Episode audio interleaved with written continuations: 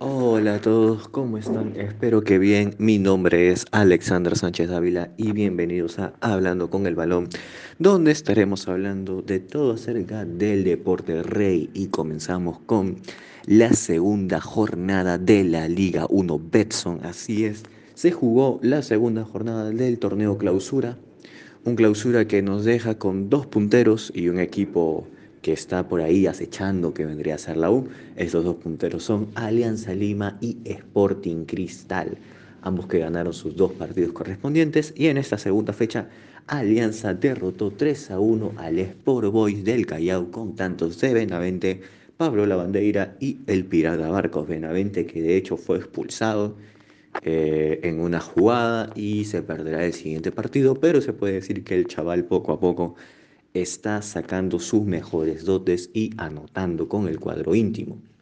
Otro que también tuvo un triunfo muy, muy, pero muy importante fue Cristal, que derrotó en Arequipa 1 a 0 al Fútbol Club Melgar con tanto de Alejandro Hover.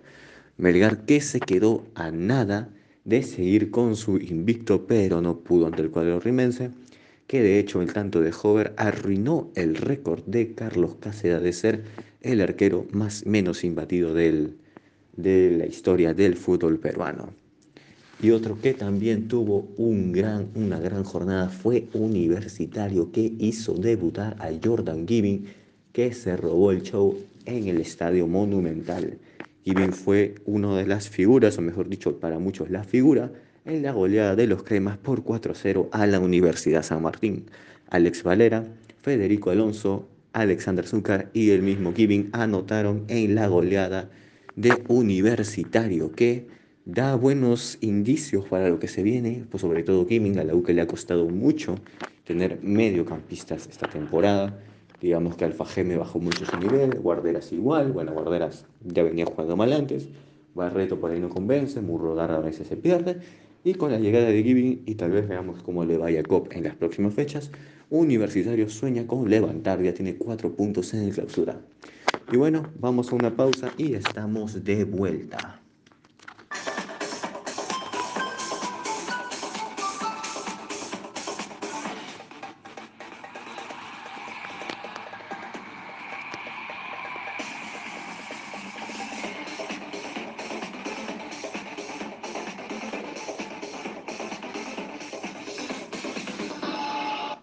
Y ya estamos de vuelta con nuestro segundo bloque, que es el mercado de fichajes, porque oficialmente el Barcelona ha fichado al polaco Robert Lewandowski. Así es, Lewandowski estampa su firma con el cuadro culé. Lewandowski que va a estar en el ataque junto a Rafinha, que también es un recién llegado de Leeds United.